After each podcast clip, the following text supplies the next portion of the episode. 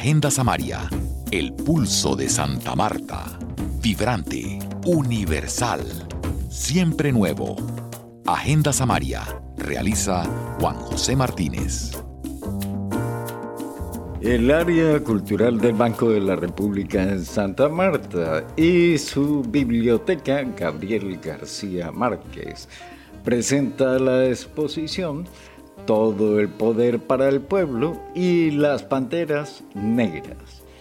El movimiento político de las panteras negras se destaca por su apuesta gráfica y estética. Desde la cuidada puesta en escena de su apariencia, como los peinados afros, chaquetas de cuero, boinas y ropa negra, y la potente propaganda impresa.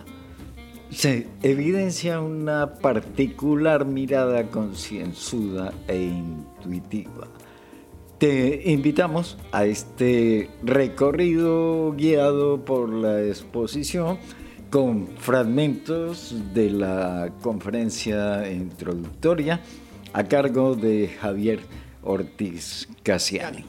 Historiador y escritor nacido en Valledupar y radicado en Cartagena hace varios años. Tiene un pregrado en Historia de la Universidad de Cartagena y magíster en Historia de la Universidad de los Andes y candidato a doctor en Historia del Colegio de México. Ha sido profesor de la Universidad de Cartagena, la Universidad de los Andes, la Universidad Javeriana y la Jorge Tadeo Lozano, seccional del Caribe. Es autor de los libros El incómodo color de la, el incómodo color de la memoria y Un diablo al que llaman tren. Sido asesor y consultor del Ministerio de Educación, el Ministerio de Cultura, el Centro Nacional de, de Memoria Histórica y autor de proyectos relacionados con la memoria histórica y el patrimonio cultural. Hizo parte del equipo editorial de la revista Historia Crítica del Departamento de Historia de la Universidad de los Andes Actualmente asesora el espacio cultural Claustro de la Merced de la Universidad de Cartagena y al equipo de investigación del Instituto Distrital de Patrimonio Cultural de Bogotá. En el año 2014 recibió el Premio Afrocolombiano del Año en la categoría Medios y Periodismo y en el año 2017 se le otorgó la Medalla al Buen Ciudadano de la Alcaldía Distrital de Cartagena de Indias. Fue columnista del periódico El Heraldo por ocho años y actualmente es columnista del Espectador y de la revista cultural El Malpensante.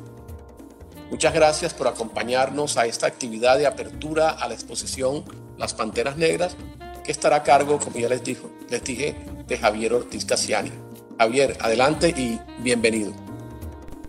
Muchas gracias, de Joaquín. Es como siempre un placer este, estar y además una propuesta no solamente ética, política, sino una propuesta estética muy interesante eh, por todo lo que significó. Creo que no hay un movimiento afro en ningún escenario de América Latina eh, con la, relevancia este, y la fuerza estética que tuvo, eh, que tuvo esta, esta apuesta política de, los, del partido Panteras Negras. Que hay que decir además que el nombre, el, nombre de eh, partido Panteras Negras eh, de autodefensa, quizás a veces eh, sirve como un elemento que no le hace que no le hace justicia a lo que significa a lo que significó el partido Panteras Negras, porque a veces nos quedamos solo en la, en la parte, en, en esa parte militar de defensa ante la opresión, es decir, de, el nombre autodefensa surge porque hay una preocupación muy clara por la cantidad de asesinatos que se están dando, por las golpizas, por eh, la manera en que han venido tratando, han venido siendo tratados los, los afroamericanos y por eso ellos hablan de autodefensa. Pero es un movimiento con una, con una este, apuesta política bastante amplia. Son, son 10 eh, principios sobre los que, los que eh, descansa esta, eh, los, los 10 principios fundadores del, del Partido Panteras Negras son bastante amplios. Yo me voy a permitir leerlos solo para que los tengan allí en la cabeza, porque luego voy a entrar a hablar más de esa relación que se establece no necesariamente o no específicamente con el movimiento de las, con el partido de las Panteras Negras, sino cómo se usa la segregación, el apartheid, este, a, los afroamericanos en los Estados Unidos para hablar de una supuesta armonía racial en, Colombia. En, los, los, estos, estos fueron los primeros 10 puntos que luego se fueron modificando, pero en un principio se habló específicamente de estos. Eh, decían, queremos, eh, queremos la libertad, queremos poder para determinar el destino de nuestra comunidad. Segundo, queremos pleno empleo para nuestro pueblo. Tercero, queremos que se acabe la rapiña de nuestra comunidad negra por parte del hombre blanco. Cuarto, queremos viviendas decentes adaptadas al ser humano y eso es muy, muy importante, viviendas decentes adaptadas al ser humano. Un poco lo que estaban queriendo decir con esto es que las viviendas en las que vivía la mayoría de los afrodescendientes no eran dignas de ningún ser humano. Quinto, queremos para nuestro pueblo una educación que muestre la verdadera naturaleza de esta sociedad americana decadente. Sexto, queremos una educación que enseñe nuestra verdadera historia y nuestro papel en la sociedad actual es decir, la, posibilidad de, de, contar su propia, su propia historia. Séptimo, queremos que todos los hombres negros quedemos exentos del servicio militar. Octavo, queremos el fin inmediato de la brutalidad policial y del asesinato de la gente negra. Noveno, queremos la libertad para todos los hombres negros detenidos en las prisiones y en las cárceles federales, estatales, de condados y municipales. Y décimo, queremos que toda la gente negra procesada sea juzgada en tribunales paritarios o por miembros de la comunidad negra, como está previsto en la Constitución de los Estados Unidos. Eh, y pues en, en las agregaciones, en las transformaciones que se hizo, aparece un punto 11. Dice, queremos tierra, pan, vivienda, educación, vestido, justicia y paz. Esos son este, eh, básicamente o son los principios fundadores de este partido, eh, las Panteras Negras, que, eh, repito, eh, en muchas ocasiones a nosotros nos ha llegado más como una apuesta estética, a veces incluso más que, más que política. Y quiero discutir un poco cómo entra este, cómo se mira desde este lado, del lado colombiano, esa, el tema de la, de la, de la segregación y de la apartheid de la población eh, norteamericana, eh, afroamericana. Eh, lo primero que habría que decir, y aquí estoy haciendo, haciendo uso o recordando un artículo que escribió por allá en el 2014 o 2015, si no estoy mal, el historiador Francisco Flores Bolívar, sobre, sobre la la influencia o el carácter transnacional de del movimiento negro de los Estados Unidos, partiendo desde un pionero como Marcus Garvey, que es jamaicano, pero que desarrolla este, su actividad política principalmente desde, desde Nueva York. Y lo que muestra ese artículo es cómo en algún momento a principios del siglo, del siglo XX, estamos hablando eh, entre 1900, 1910, 16 y los años 20 del siglo XX, hubo una influencia muy importante de Marcus Garvey y su idea de Asociación Universal de la Raza, la UNIA por las siglas en, en inglés, eh, en algunos puntos de Colombia. Eh, se crearon, eh, se crearon sucursales, si se quiere, o capítulos de la, de la UNIA en ciudades como Barranquilla, Buenaventura y en Santa Marta mismo. Y eso está ligado a una cosa importante. Marcus Garvey es jamaicano, y eso no hay que perderlo de vista, es caribeño. Y a comienzos del siglo XX hay un proceso migratorio muy importante hacia las zonas continentales y dentro de esas zonas continentales está Colombia. Por supuesto es Panamá, ya Panamá no hacía parte de Colombia, pero con Panamá y la construcción del canal eh, hay, hay, un movimiento muy interesante de población negra eh, eh, del Caribe insular que se está trasladando allí como mano de obra Y esto hace que la influencia de este movimiento liderado por Marcos Gervey tenga cierta influencia en esa zona de Panamá. Y también va a tener eh, repercusiones en la zona, en, territorio colombiano, y por eso se abren estos capítulos. Y hay una queja de la prensa que está hablando siempre de, del miedo a la, a, la UNIA, a la, a la, Asociación Universal de la Raza de Marcos Geirbe, el miedo a que, a que llegara a Colombia, el miedo a que se creen capítulos de esa asociación en, en, Colombia, porque además en ese momento hay una ley en Colombia que es la ley 114 de 1922 y en el, en el artículo 11 de esa ley se dice expresamente eh, o se prohíbe la entrada de razas consideradas inferiores. Y es una ley que sale muy a propósito de algo que se está dando, sobre todo en el Caribe colombiano, y es la contratación de obreros para trabajar en campos petroleros por un lado y por otro lado en, las, eh, en, los cultivos de banano. Eh, y por supuesto la zona del Magdalena va a ser fundamental allí por, por la presencia de las, de, la, de, las bananeras, ¿no? en toda la zona bananera.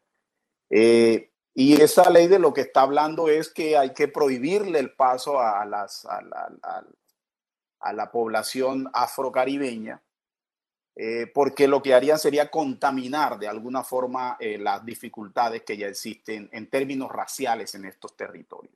¿no? Y, los que se suman a, los, que, los que se suman o los que les causa eco eh, lo que está planteando Marcos Gerbey, este, un poco están, lo están haciendo a partir de estas, de estas disposiciones que se, que se están presentando. Y por otro lado, también hay influencia de lo que, de lo que se ha llamado el renacimiento de Harlem, eh, también a principios del siglo, del siglo XX. Es un movimiento que más o menos uno podría decir que dura hasta 1937, 38 o 40. Eh, la, la, relación más interesante que uno puede encontrar allí es, es, gente del Pacífico, eh, uno podría citar a alguien como Natanael Díaz o otra gente, y a Manuel Zapato Olivella, por supuesto. De, de hecho, tuvo relación o pudo entrevistarse con el representante más importante o uno de los intelectuales eh, más importantes de ese movimiento del renacimiento, eh, del renacimiento de Harlem, que es el Leiston Hughes. Leiston Hughes, este, Zapato Olivella, cuando se fue de vagabundo a esa zona que tenía en el bolsillo, que ya venía escribiendo Tierra Mojada, eh, pudo entrevistarse con Leiston Hughes y ya hay algo de, esa, de la influencia de ese, del, del, de, de ese renacimiento de Harlem en algunos intelectuales afrocolombianos, este, algunos intelectuales negros del, del momento.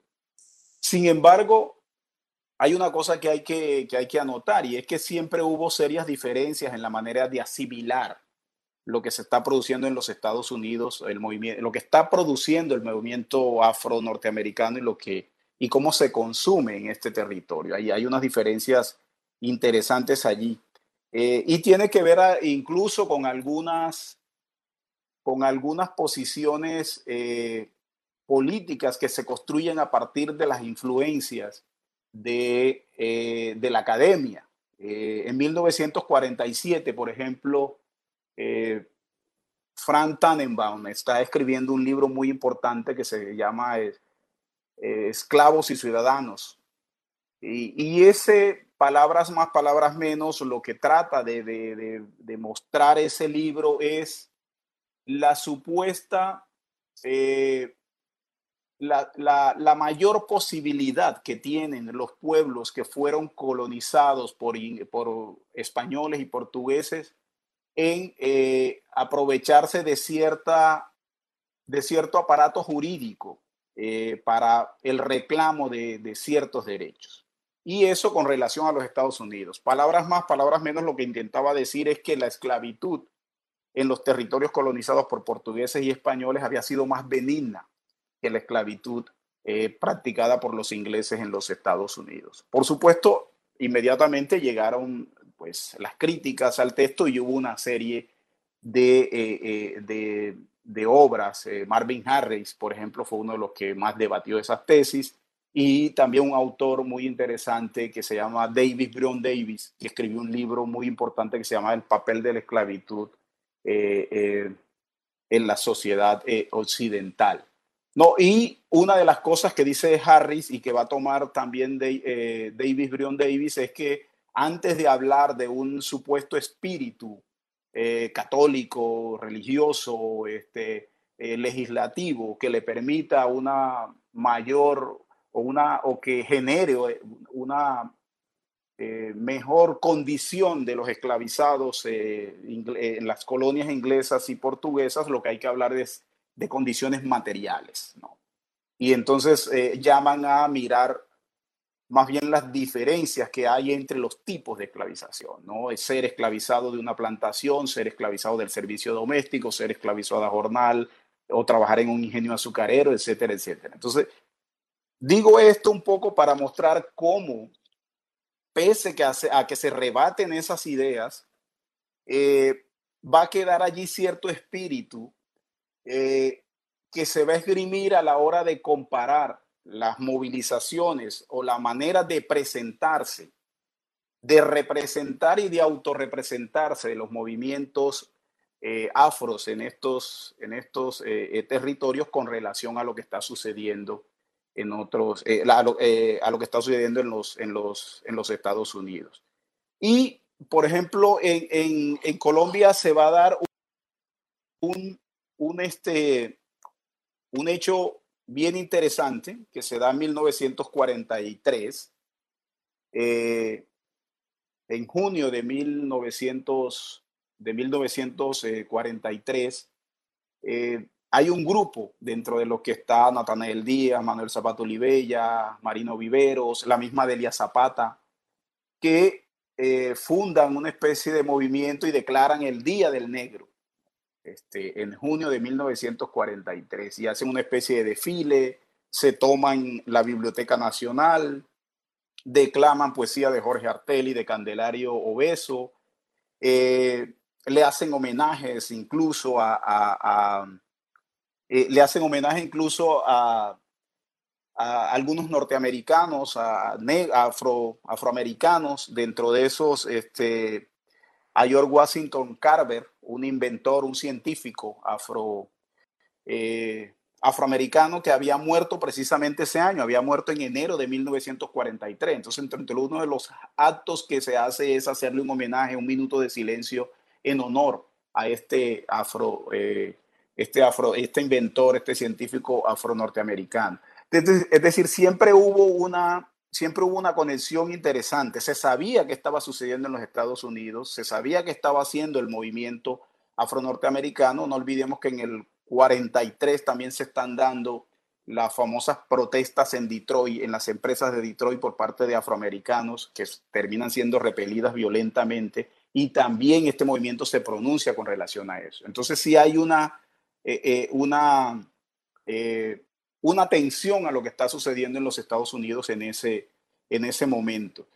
Y antes, ese mismo año, pero unos meses antes, en abril, el movimiento este que les mencioné, de que declara el Día del Negro, este, es de junio y el 22 de abril de 1943, Natanael Díaz de Puerto Tejada, uno de los, de los este, afros, eh, intelectuales afros más reconocidos eh, de, de, esa época, le escribe una carta a Henry Wallace, que es el vicepresidente de los Estados Unidos. Henry Wallace, eh, no pierdan de vista la fecha, 1943, estamos en plena Segunda Guerra Mundial, estamos en el proceso de formación de los, de los aliados, y, la, y, por supuesto la, la, participación decisiva de los Estados Unidos eh, eh, en la Segunda Guerra Mundial y esta, esto que está haciendo Mr. Wallace,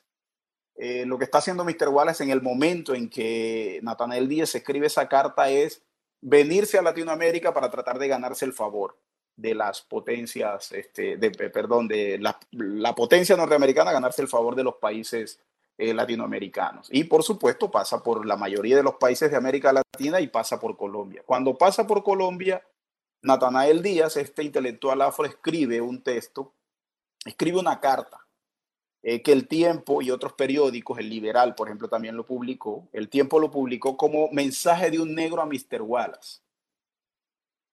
Y cuando uno lee esa carta, uno empieza a ver las referencias ¿no? que, trae, que trae Natanael Díaz a Washington, a Jefferson, ¿no? a, a, este, a Bolívar, a Santander, es decir, a los hombres que él considera los precursores, los pioneros, los padres fundadores de la libertad en toda América, tanto los de Norteamérica como los de América Latina. Eh, y es bien interesante porque porque lo que el reclamo que le hace Natanael Díaz al vicepresidente de los Estados Unidos es decirle, mire, la democracia norteamericana, es, eh, ustedes se precian de ser la democracia más importante del mundo, ¿no? Pero la su democracia tiene una, una, una, deuda histórica con una población, porque los, la población afroamericana sigue siendo una población de segunda categoría, es una población que no ha alcanzado todavía la mayoría de edad, por decirlo de algún modo, porque se les sigue negando derechos, es decir, sigue existiendo apartheid.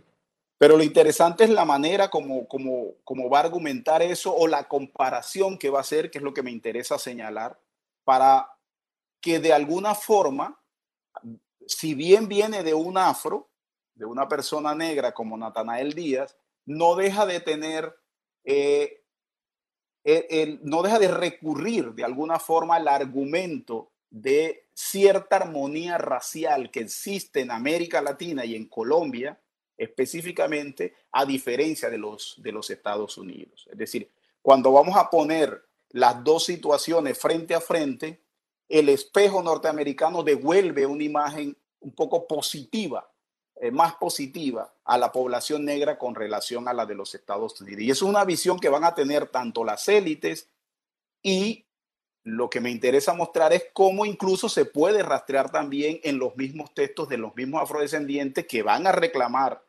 invisibilización y que van a reclamar más visibilidad, pero cuando se ponen, repito, frente al espejo norteamericano, puede que les devuelva una imagen un poco menos difícil de lo que la pondrían en caso de exigir reclamos específicamente a las autoridades, eh, al, al, Estado este, colombiano. ¿no?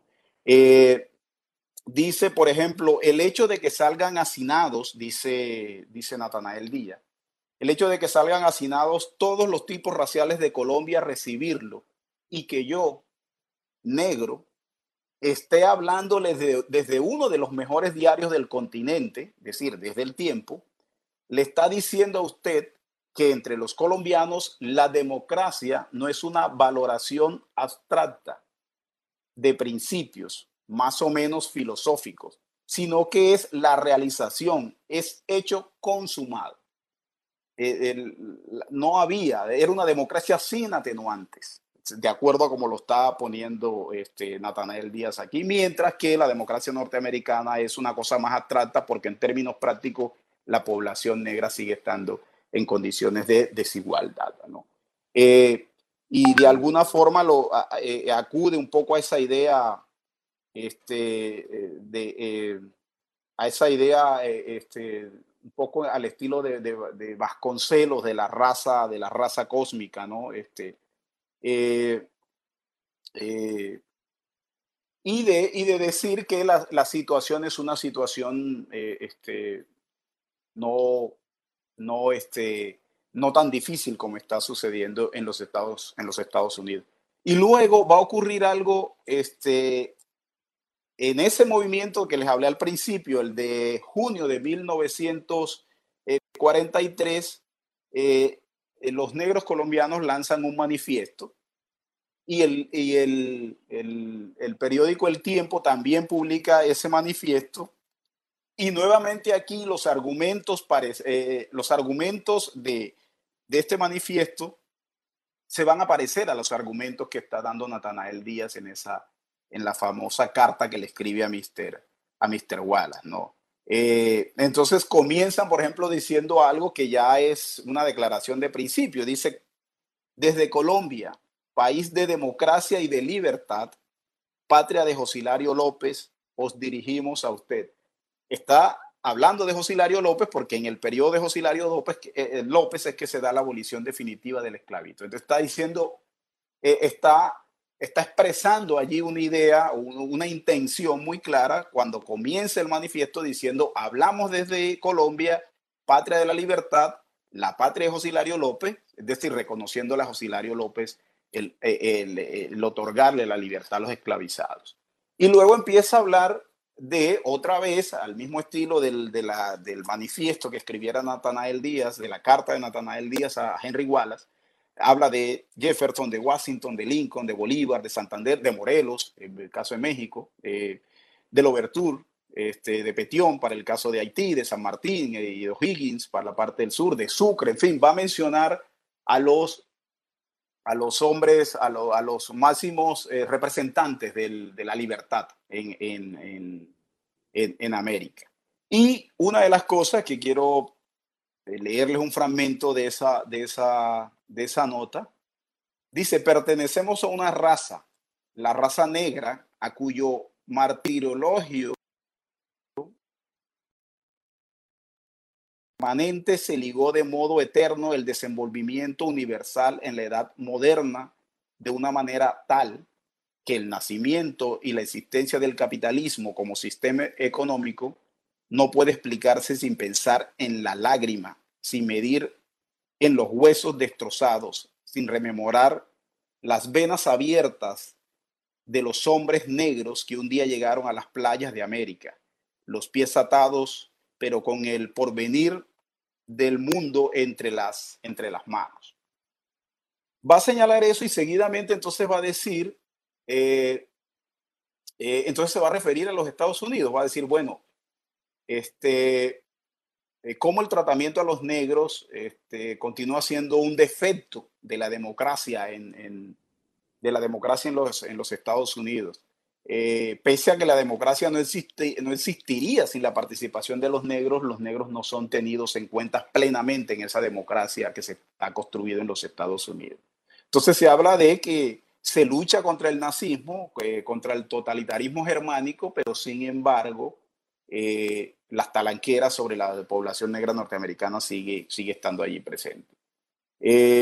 entonces dice, esta es la razón para que desde la capital de Colombia, en la cual nosotros los negros, desde la época primera de la República, hemos convivido con las otras razas dentro de un ambiente de igualdad. Eh, y dice, ojalá que la política seguida por Colombia a este respecto sea a modo de ejemplo para los demás países de América. Está poniendo a la democracia colombiana y a la incluso a la participación de los, de los afrodescendientes como, como, este, como un ejemplo a seguir por el resto de América en comparación con los Estados Unidos. O sea, no hay que perder de vista que lo que tienen allí, lo que, eh, eh, eh, este, lo que está haciendo este, este, este manifiesto es compararse con los Estados Unidos porque en realidad lo que hay en mente allí es lo que está ocurriendo en Detroit, es lo que está ocurriendo en algunas ciudades norteamericanas con relación a, al maltrato que se, se, eh, le está dando a algunos, este, eh, algunos este, eh, afroamericanos ¿no? este, de, los, de, los, de los Estados Unidos. y hay un, un, bueno, uno puede encontrar, uno puede encontrar este, en los años 40, los años 50, que la prensa, uno revisa la prensa y puede encontrar en la prensa eh, muestras, por ejemplo, de linchamientos en los Estados Unidos, preocupación por los linchamientos que se están dando a los afroamericanos. Eh, la revista Sábado, por ejemplo, que es una de las revistas más importantes de, de, Colombia que fundada eh, a finales de los años 30, que duró más o menos hasta el 1957, eh, una revista liberal, ¿no? fundada por Plinio Mendoza Neira este, y Abelardo Forero Benavides, que son miembros de, pues, muy cercanos al liberalismo eh, doctrinario del, momento. Uno puede ver en esa revista eh, algunos artículos donde hay preocupación por los, eh, por los linchamientos que se están dando en Estados Unidos y puede ver también publicaciones sobre la poesía de Jorge Artel, algunas referencias históricas a Candelario Beso, algún perfil sobre José Prudencio Padilla. En fin, se publican, por ejemplo, el primer capítulo de de Tierra Mojada de Manuel Zapata Olivella, publican un artículo de Manuel Zapata Olivella que se llama Harlem Olvidado, a propósito de, esa relación del, de que estaba hablando al principio con el movimiento del renacer de, de, Harlem. Uno puede ver todo eso, pero también puede ver en las zonas de humor o en algunas referencias eh, unos comentarios supremamente racistas. Este, eh, eh, comentarios racistas alrededor de, por ejemplo, de un político como Diego Luis Córdoba, eh, una comparación, comparaciones que se hacen allí, o, el, o, cuando alguien hace alusión al Chocó, mostrar el Chocó, por ejemplo, como un infante supremamente negro, este, eh, menor de edad, en fin, que nos recuerda mucho a esa caricaturización que se hizo en la guerra de 1898 y más adelante cuando se representaba el ejército mambí, por ejemplo, el ejército, el ejército cubano este, formado por, por, por población negra, por soldados, por soldados negros. Entonces uno, uno ve, uno puede encontrar fácilmente la combinación de esas, de, de, de, de esos, una visibilización, hay algo de, visibilización, sobre todo desde el punto de vista de, la, de las de las letras, ¿no? Mostrar algo de lo que está ocurriendo en las letras, pero por otro lado hay mucha negación, mucha, eh, más que negación, hay mucha este, tratamiento discriminatorio o, sí, este, muy, el, reforzamiento de una imagen peyorativa sobre, sobre esta población. Y hay un artículo que se publica para ese momento, se publica en los años 40 en la revista Sábado, eh, escrito por Alberto Lleras, que viaja a los Estados Unidos y escribe este artículo. Y es bien interesante porque el artículo este, eh, se llama como, eh, la, como la sombra, ¿no? La sombra que hay sobre la democracia de los Estados Unidos. Y cuando uno analiza lo que dice, evidentemente hay diferencia, pero obviamente hay diferencia, pero cuando uno analiza lo que dice Alberto Lleras con lo que dice Natanael Díaz y dice el, el movimiento eh, el, manifiesto este, eh, de estos afros que se reúnen, eh, encuentra muchas similitudes. Hay, hay, también muchas similitudes. dice cosas, Yeras, por ejemplo, para nosotros no es fácil entender las, los prejuicios raciales de los Estados Unidos, dice él. sin duda se trata de una república mucho más democrática en su esencia, en su intimidad que nuestras naciones latinas en cuanto al pueblo sea blanco. Es decir, la democracia funciona perfectamente en cuanto el pueblo sobre el que, eh, sobre el que cae esa democracia sea, sea blanco. El fenómeno del ascenso vertical desde las más bajas capas sociales y económicas hasta las cumbres del poder material o político entre nosotros es una excepción y en los Estados Unidos es casi la regla, sin contar a los negros. Allá no hay, allá no hay pueblo. Peyorativamente es decir, esas capas miserables de campesinos y obreros sin esperanza que sustentan la pirámide mezquina de nuestras organizaciones sociales. La democracia norteamericana, la sociedad norteamericana sería perfecta si no tuviera negros, porque eh, sobre los negros este, pues los derechos de esa democracia maravillosa no se cumplen a cabalidad y por tanto las capas de miseria en su mayoría son pues las capas más pobres, más empobrecidas, pues van a ser pues eh, va a ser la población la población negra. Y compara, empieza a comparar, entonces dice, eh, se pregunta ayer en ese, en ese artículo publicado en la revista Sábado, dice, ¿cuál es la diferencia de esta raza con las razas negras de nuestra América Latina. Entonces trata de responderse eso. Dice, sin duda proceden de idénticas costas, del mismo origen primitivo, de una misma raíz oscura y honda del continente africano. Pero aquí entre nosotros son ellos, son ellos mismos, son actuales, eh, son libres, en tanto que en los Estados Unidos siguen siendo sus antepasados, fantasmas sin alma, espíritus, eh, eh, espíritus intimidad. es bien interesante esa idea de que, eh, de que aquí los negros son actuales, son ellos mismos y son actuales. Es decir, en Colombia, en América Latina, los negros son ellos mismos y son actuales, mientras que los Estados Unidos siguen siendo pasados.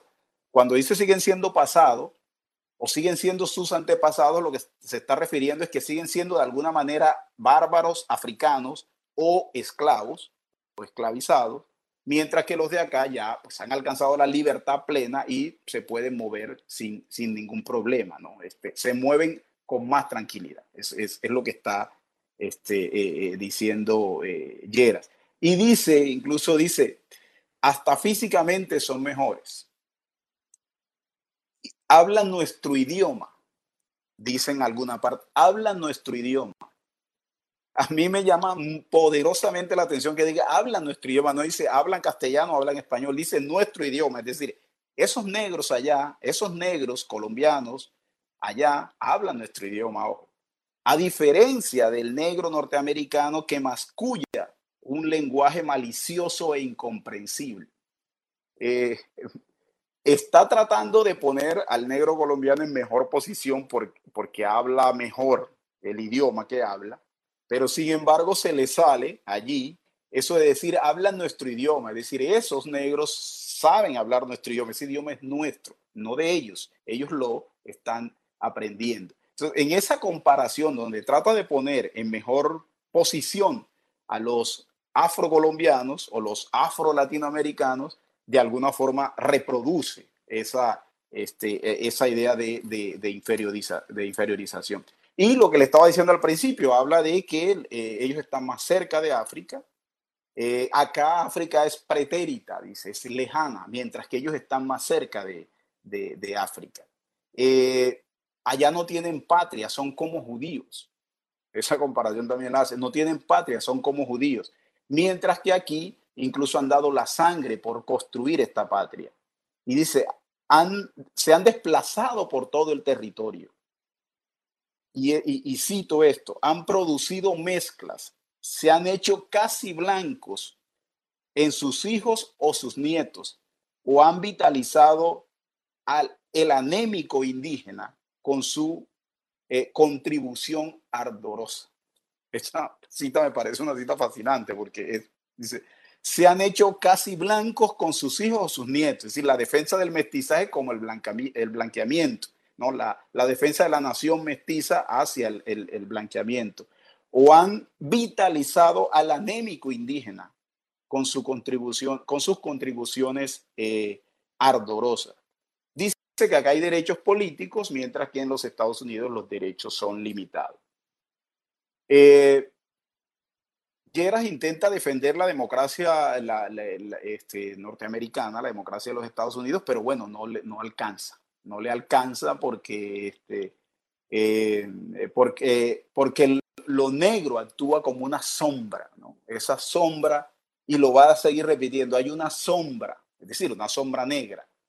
Si los Estados Unidos es el faro de la democracia del mundo, sobre el lente de ese faro hay una sombra y esa sombra es, es, la sombra negra que no permite hablar de una democracia en, plenitud. Pero no deja de ver tanto a los negros de los Estados Unidos como a los negros en Colombia como un grupo diferente, un grupo aparte. Es decir, eh, y, esa idea cuando señala eso de que habla nuestro idioma es una imagen muy poderosa, es una, es una, es una frase muy poderosa el hecho de que, de que de que plantee esa idea de que, de que hablan nuestro, nuestro idioma. Entonces, lo que uno va a encontrar, eh, lo que uno va a encontrar con, con, es muy difícil rastrear, es supremamente complejo rastrear. Pueden encontrar en prensa este, eh, algunas alusiones a las protestas que duraron seis días de incendios, incluso en Watts, en, en, en, Los Ángeles. Puede uno encontrar referencias a la formación del partido Panteras Negras, muy cortas a veces. Puede uno encontrar fotografías sobre las imágenes de los incendios y de los disturbios. Es decir, puede uno encontrar una serie de referencias a lo que está sucediendo eh, en los Estados Unidos en cuanto a la a, los movimientos afro-norteamericanos, pero eh, siempre se, está tratando de hacer, de poner, este, eh, de que la, de demostrar que son diferentes las situaciones y que no, y que, y que de alguna forma, para, para muchos, eh, los Estados Unidos siempre está devolviendo una imagen que hace que el mito de la democracia racial que se construyó de incluso desde el siglo XIX en un territorio como el colombiano se siga, se siga repitiendo. ¿no? Este, eh, y por supuesto, el movimiento de las Panteras Negras en Colombia, además, como estaba diciendo al principio, va a tener una, una, una injerencia muy, muy importante desde el punto de vista, eh, eh, desde el punto de vista estético. es un movimiento que va a sufrir transformaciones que, que se va a distanciar este, sustancialmente de las propuestas iniciales del movimiento afro, eh, que va a defender, y en eso había algún parecido con, con Malcolm que muere, que es asesinado dos años antes de que se cree el movimiento, el Partido de las Panteras Negras. Este, eh, dos años después asesinan a, a Martin Luther King. Eh, que incluso que incluso el mismo Martin Luther King se ve interpelado por las panteras, eh, eh, por, la, por el Partido de las Panteras Negras y le toca y, cambia algo de su discurso al final, ¿no? Este, este, hay, hay, hay, hay, hay algo que se transforma con eso. Y lo que sí es muy fuerte, y eso sí tiene influencia yo diría que a nivel mundial es, es, la estética, ¿no? Toda, toda, eh, toda esa estética que, que, se manifiesta en eso precisamente que la exposición que, que están inaugurando eh, en, en, en, el banco, en el área cultural del Banco de la República, de la sede de Santa Marta, se refleja, se refleja mucho. Eh, los peinados, la manera de vestir, la, todo, todo, lo que las publicaciones eh, periódicas, etcétera. No hay, como decía al principio, uno no difícilmente va a encontrar un proyecto eh, afro que haya hecho un despliegue tan fuerte de la construcción de una estética. Eh, la influencia, por ejemplo, incluso de gente como Frank Fanon, para el caso de Fanon, por ejemplo, reivindicaba mucho la, la, la importancia del lumpen, el lumpen en el, la participación del lumpen en los golpes que se le puede dar al poder. Eh, no en vano este, el, grupo oficial de, música de las Panteras Negras se llama The Lumpen, o se llamaba The Lumpen. Eh, y, y también influencias del marxismo, influencias del maoísmo, y, eso lo va a hacer diferente a otros este, movimientos, movimientos eh, afro, afro norteamericanos que se crean en, ese, en ese momento. Yo, este, Joaquín, dejaría aquí, no sé eh, cómo sería la dinámica de, porque creo que ya me estoy como eh, pasando con, con, el tiempo. Este, no sé cómo sería la dinámica si hay pues, alguna conversación o preguntas, en fin, alrededor de, de esto. Gracias. Gracias a ti, Javier, por esta presentación pues tan, tan clara sobre el tema afro y, hacer esas conexiones y esos puentes entre eh, el movimiento en Estados Unidos, e, e, ese movimiento que, surge en los años 60 y que tú bien conectabas con dos de los grandes líderes que nosotros eh, conocemos del movimiento negro en Estados Unidos, en este caso Martin Luther King y, Malcolm X, pues. Eh, y, y, precisamente esas eh, diferencias que, tuvieron, sobre todo con, con, con, Martin Luther King, em, y, conocer ese movimiento en Colombia con todas esas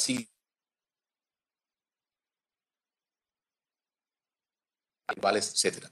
Bueno, en, en, términos de tiempo cumpliste perfectamente 45, eh, 50 minutos, que es lo que tenemos asignado por lo general para esto, eh, máximo 60 minutos para no agotar a, los que nos están siguiendo. Y eh, por lo general lo que hacen los que nos están siguiendo es hacer algunos comentarios, algunas preguntas, algunas felicitaciones por Facebook. Entonces, Luis, te, iba a, a, pedir, yo no tengo Facebook aquí porque estoy es con, con la otra plataforma en la que estamos, eh, pues el conferencista y el coordinador eh, de la presentación y, yo, y que es otra, otra plataforma. Entonces Luis eh, sí debe estar con la plataforma de Facebook y quisiera que fuera poco como organizando la, las inquietudes. Yo antes, antes primero, primero que todo, si quisiera que nos hicieras, aunque es una cosa muy abierta y puede ser muy larga, pero que, que, pudiera resumirnos de alguna manera, digamos, cuando uno ve este tema de, las Panteras Negras de los años 60, con estos dos personajes muchos más, ¿no? Estos dos personajes eh, tan influyentes en, la cultura afro, no solamente en Estados Unidos, sino en, general en el mundo, como Martin Luther King y Malcolm X.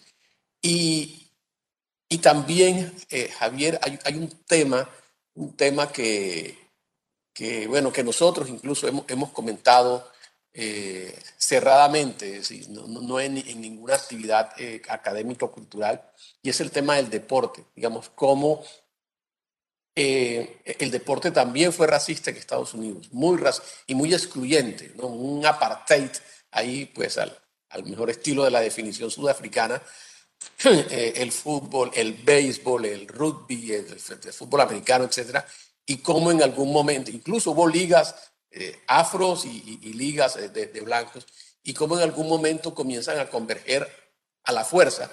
Y también se, van metiendo los latinos, muchos de ellos afros, no todos, pero muchos de ellos afros. No sé si, si, puedas comentarnos algo de, de, ese momento histórico de, Estados Unidos. No, te escucha.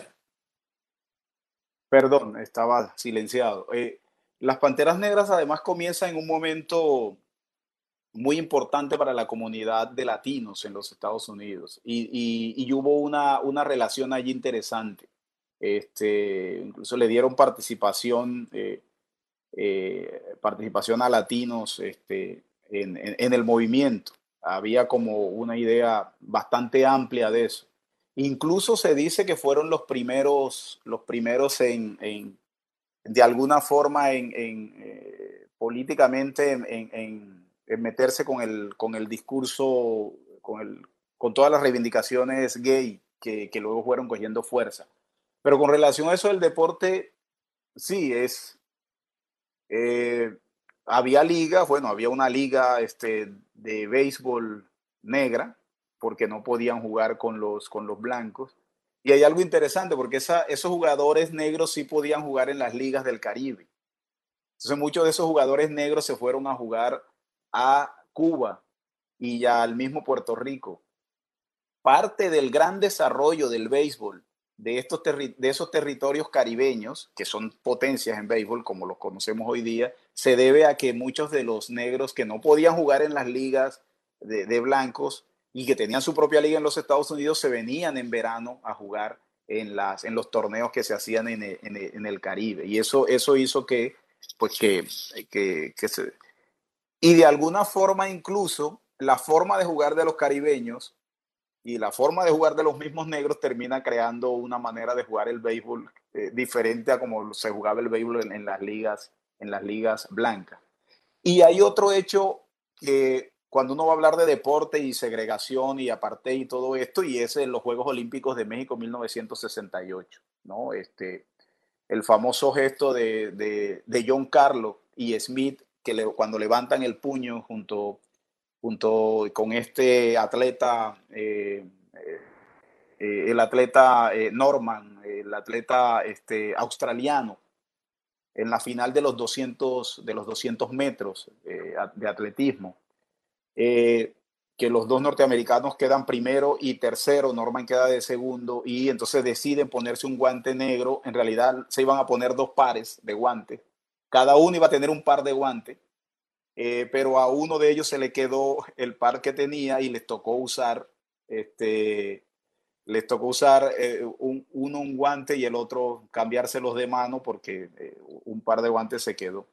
Y Norman se puso el adhesivo de la, de, de la asociación este, por la reivindicación de los derechos de los, de, los negros y levantaron el puño y lo sacaron de la competencia. No.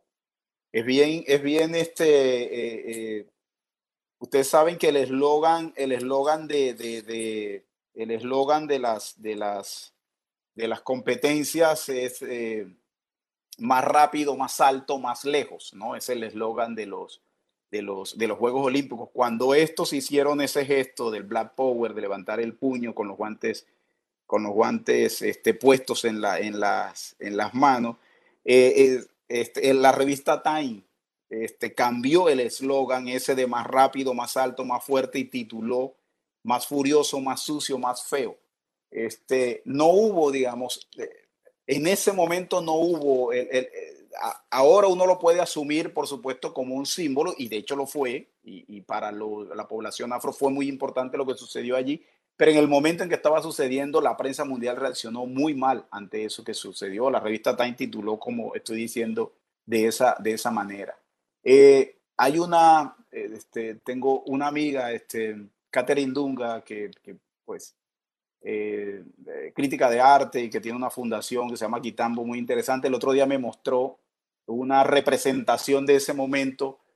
Y cuando uno mira de espaldas la imagen con el puño arriba del deportista, con el puño arriba, eh, pues es, es como una escultura, pero cuando se da la vuelta y lo ve de frente es un espejo.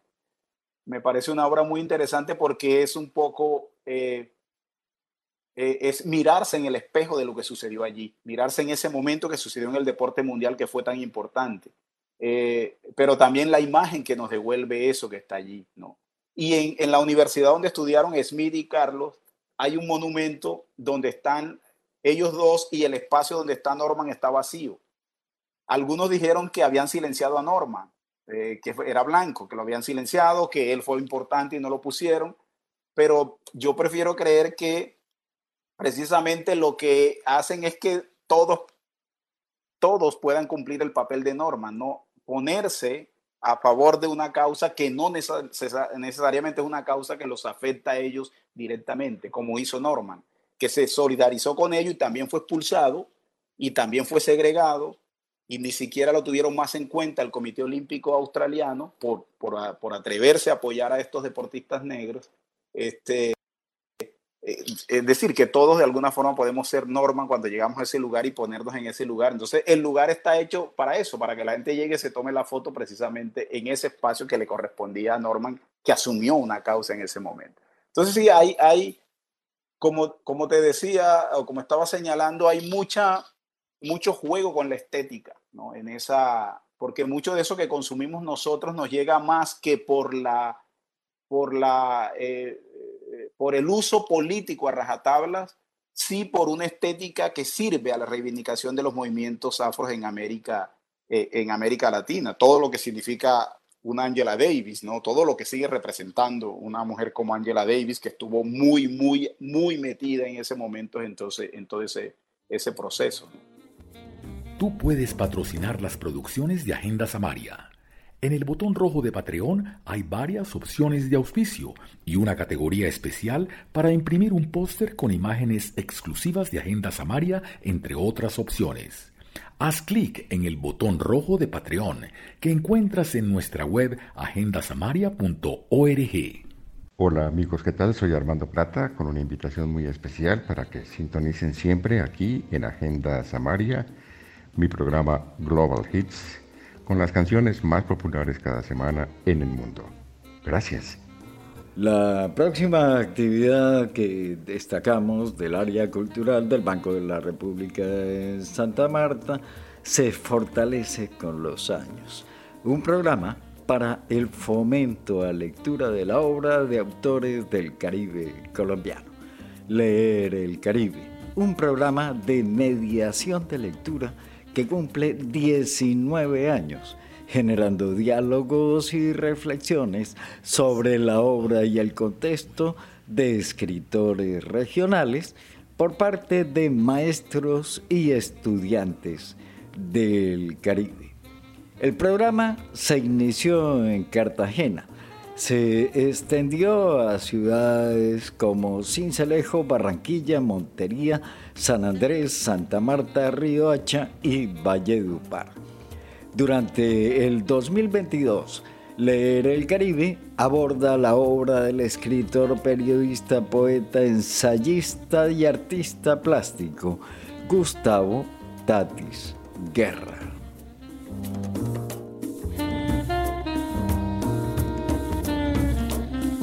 Santa Marta. Buena música, buena onda. www.agendasamaria.org. Todo lo que ocurre en Santa Marta, sus alrededores, Colombia, el mundo, en Agenda Samaria